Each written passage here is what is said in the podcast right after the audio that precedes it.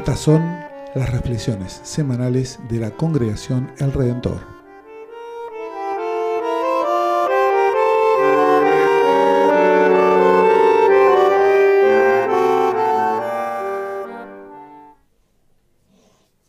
Lectura del Santo Evangelio según San Mateo, capítulo 11. ¿Con quién puedo comparar a esta generación? ¿Te parece a esos muchachos que sentados en la plaza gritan a los otros, les tocamos la flauta y ustedes no bailaron? Entonamos cantos fúnebres y no lloraron. Porque llegó Juan, que no come ni bebe, y ustedes dicen, ha perdido la cabeza. Llegó el Hijo del Hombre, que come y bebe, y dicen, es un glotón y un borracho, amigo de publicanos y pecadores. Pero la sabiduría ha quedado justificada por sus obras. En aquel tiempo Jesús dijo, te alabo, Padre, Señor del cielo y de la tierra, por haber ocultado estas cosas a los sabios y a los prudentes y haberlas revelado a los pequeños. Sí, Padre, porque así lo has querido. Todo me ha sido dado por mi Padre, y nadie conoce al Hijo sino el Padre, así como nadie conoce al Padre sino el Hijo, y aquel a quien el Hijo se lo quiera revelar. Vengan a mí todos los que están afligidos y agobiados, y yo los aliviaré. Carguen sobre ustedes mi yugo y aprendan de mí, porque yo soy paciente y humilde de corazón, y así encontrarán alivio, porque mi yugo es suave y mi carga liviana. Es palabra de Dios. Puede tomar asiento.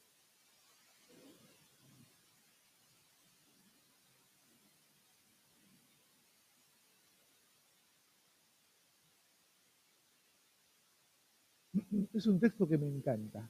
Este texto del Evangelio es un fragmento que a mí me encanta. Y que, además, este fragmento del Evangelio fue el que nos tocó para la predicación del culto del centenario. ¿Se acuerdan? Cuando cumplimos 100 años, la congregación del Redentor. Para ese culto tocó este texto. Así que releyendo notas mías sobre textos, me encontré eh, con el sermón del centenario. Qué loco, ¿no? Parece que, parece que hicieron un millón de años, ¿no? Que fue el centenario, ¿no? Está, está allá atrás. Sin embargo, fue hace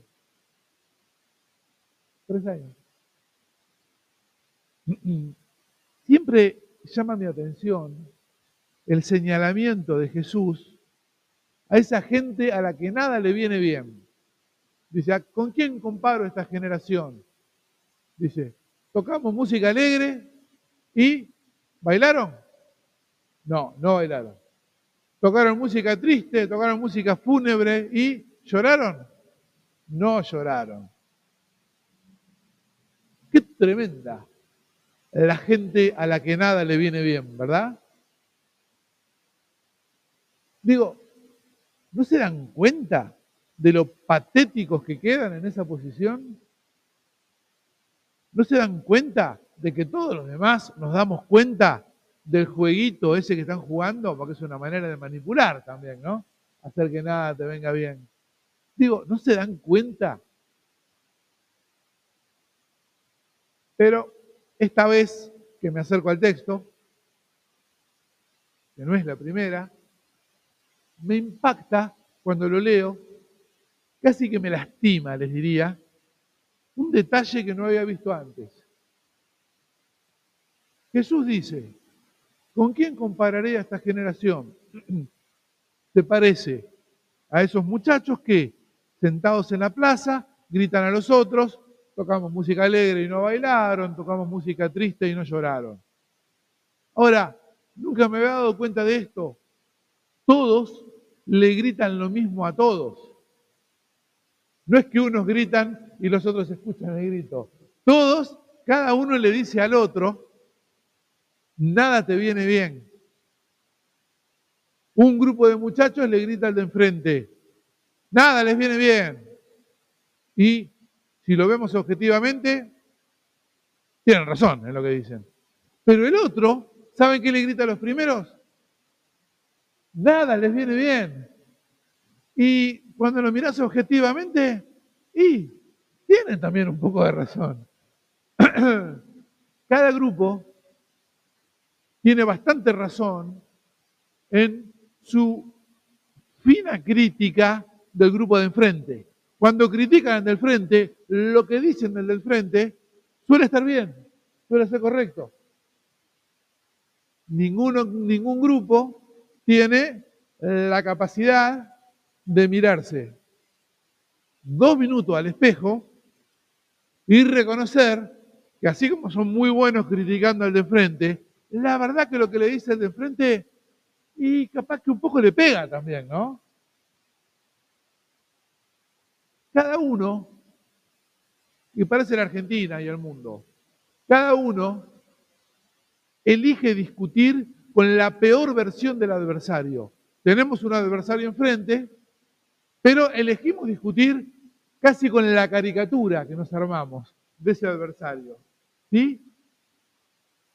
Y claro, más vale, es facilísimo pegarle y señalarle los errores groseros a esa caricatura deformada y hasta medio inventada para nuestra comodidad. Si discutís con la caricatura de tu adversario, tu adversario es grotesco, no tiene nada, no tiene nada para marcarle. Pero el adversario no es eso, o no es solo eso. Tal vez sea eso, pero tal vez sea más cosas, además de eso. Exagero convenientemente una dimensión de lo que no me gusta y así puedo y así puedo continuar cómodamente pensando como pienso, viviendo como vivo, juzgando como juzgo. La iglesia cristiana es una maestra en hacer esto, ¿sí? Hace millones de años que decide, ah, los herejes, qué horribles los herejes, ah, los paganos, qué espantosos los paganos, ah, ¿no? Los indios cuando vienen a América, ay, qué, por favor, qué primitivos, ¿no? La iglesia cristiana no puede señalar con el, con el dedo al resto. La iglesia cristiana también tiene que mirarse ella. ¿Cuántas veces ha juzgado el mundo? En realidad según la caricatura del mundo, no según lo que el mundo es. Entonces, desde esta perspectiva, cuando veo a Juan el Bautista, si soy de la generación de Jesús, veo a Juan el Bautista y la verdad, su severidad, su resiedumbre, su intransigencia, me perturban, me interpelan. Y como me molesta, lo descarto por loco, por pasado de vuelta. No, no se puede ser así como Juan Bautista. No se puede sostener eso. Y sigo mi vida exactamente igual. Después lo veo a Jesús. Veo su invitación a disfrutar.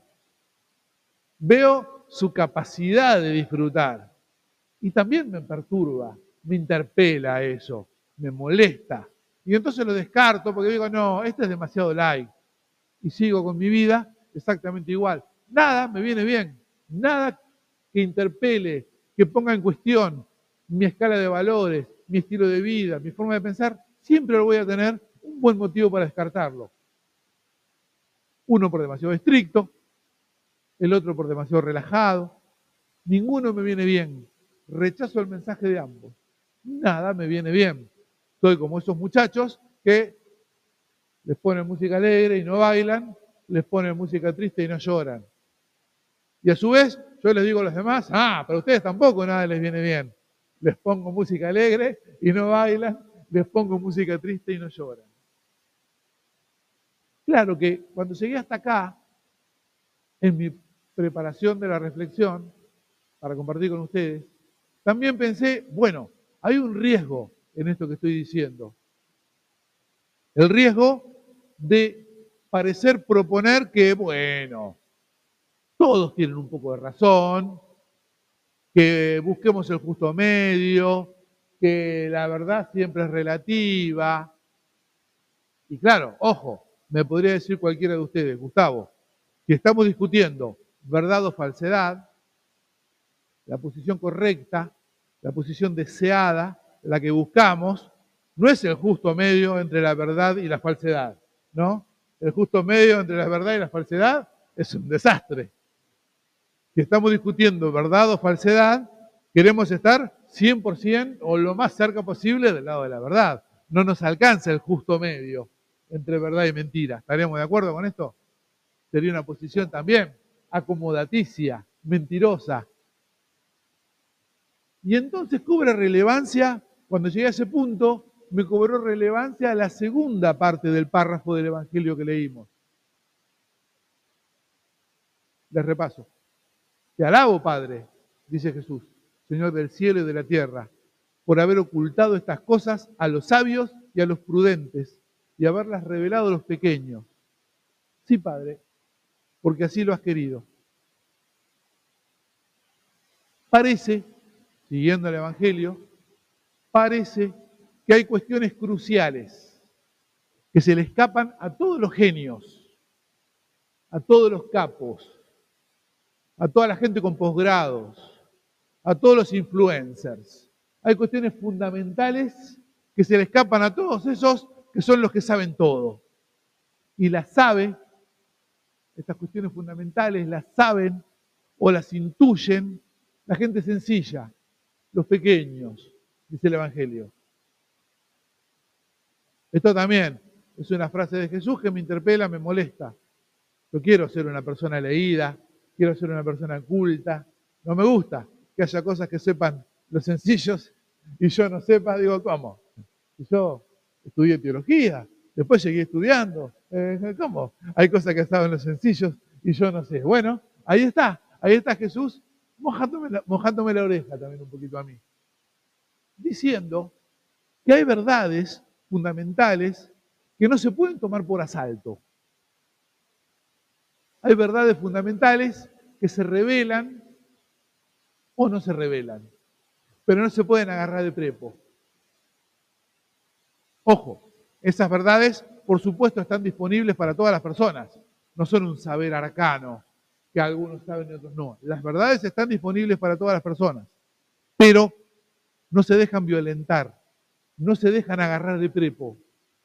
Es necesaria una contemplación sin ánimo conquistador, sin ánimo competitivo, sin ánimo imperialista del mundo, para que se dejen ver, para que se dejen entender esas verdades. Están ahí, están en mi disposición. Si yo voy, las quiero agarrar de guapo, no se dejan agarrar. Y cierra Jesús diciendo, por eso, vengan a mí todos los que están afligidos y agobiados. Eso dice Jesús. Vengan a mí todos los que están afligidos y agobiados. Ojo, no dice, vengan a mí los que están afligidos y agobiados de este grupo y no de aquel. ¿sí? Vengan a mí todos los que están afligidos y agobiados. Tampoco no dice Jesús, vengan a mí los que estén afligidos y agobiados, pero que tengan razón. No, dice, vengan a mí los que están afligidos y agobiados, como estén, como vengan. ¿Y quiénes están afligidos y agobiados?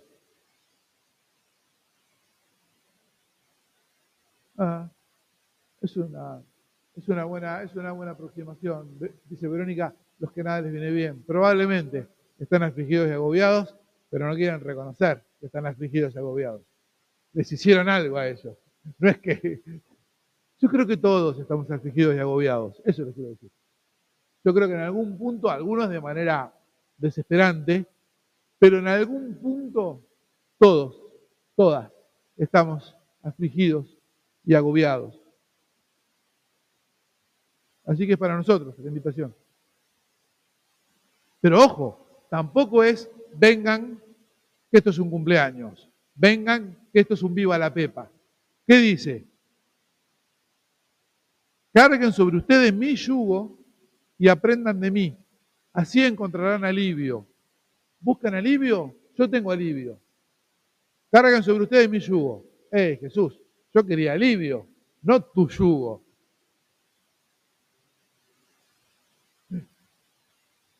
Claro, pero ¿queremos alivio? Yo sí, no sé ustedes, yo sí quiero alivio. Genial. les tengo buenas noticias. El alivio está a nuestra disposición. Y las instrucciones para obtenerlo son ir a Cristo, cargar su yugo y aprender de él. Claro, no hay opción yugo free, no hay opción sin yugo. ¿sí? O cargamos el yugo de Cristo o seguimos llevando el yugo propio, que es insoportable. No es que hay una opción sin yugo. O cargamos el de Cristo o Dice Jesús, perfecto, no cargas el mío, seguí cargando el tuyo, a ver cómo te va, cómo te está yendo. Divino, ¿no? Estás realizado en la vida, bueno, seguí, seguí con tu yugo. La opción que te ofrezco es cargar el mío. Dejás el tuyo y cargas el mío. ¿Qué pasa con el mío cuando cargo el de Cristo y dejo el mío? ¿Quién lleva el mío? ¿Queda ahí tirado? Cristo lo lleva. Cristo lo lleva a mi yugo. Miren, buen negocio, ¿eh? les puedo asegurar que es un buen negocio. Nosotros cargamos el yugo de Cristo, que bueno, tiene tremendas cosas, pero es el yugo de Cristo. Y Cristo lleva el nuestro. Que nos invita a dejar nuestro yugo. Ese lo carga Cristo y a llevar el de él. Quiera Dios que nos animemos a hacerlo.